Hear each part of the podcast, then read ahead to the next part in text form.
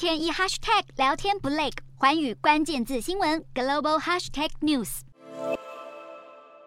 熊熊火势直窜天际，天空中浓烟密布，宛如末日景象。美国和加拿大许多地区都被野火造成的橘红色雾霾笼罩，就连过去鲜少发生严重空污问题的纽约，空气品质也掉到全球主要城市中的最后一名。境内两座机场更是因能见度太差，造成大批航班停飞或延误。为了尽快浇熄害人火势，美国当局也加派了消防人手和设备。与此同时，远在大西洋另一端的欧盟国家更是名副其实的不愿意隔岸观火。欧盟执委会主席范德赖恩也在八日表示，欧盟将派出将近三百名消防人员协助加拿大对抗野火，只希望多国携手合作，能够尽快扑灭这场噩梦般的森林大火，让民众的日常生活恢复正常。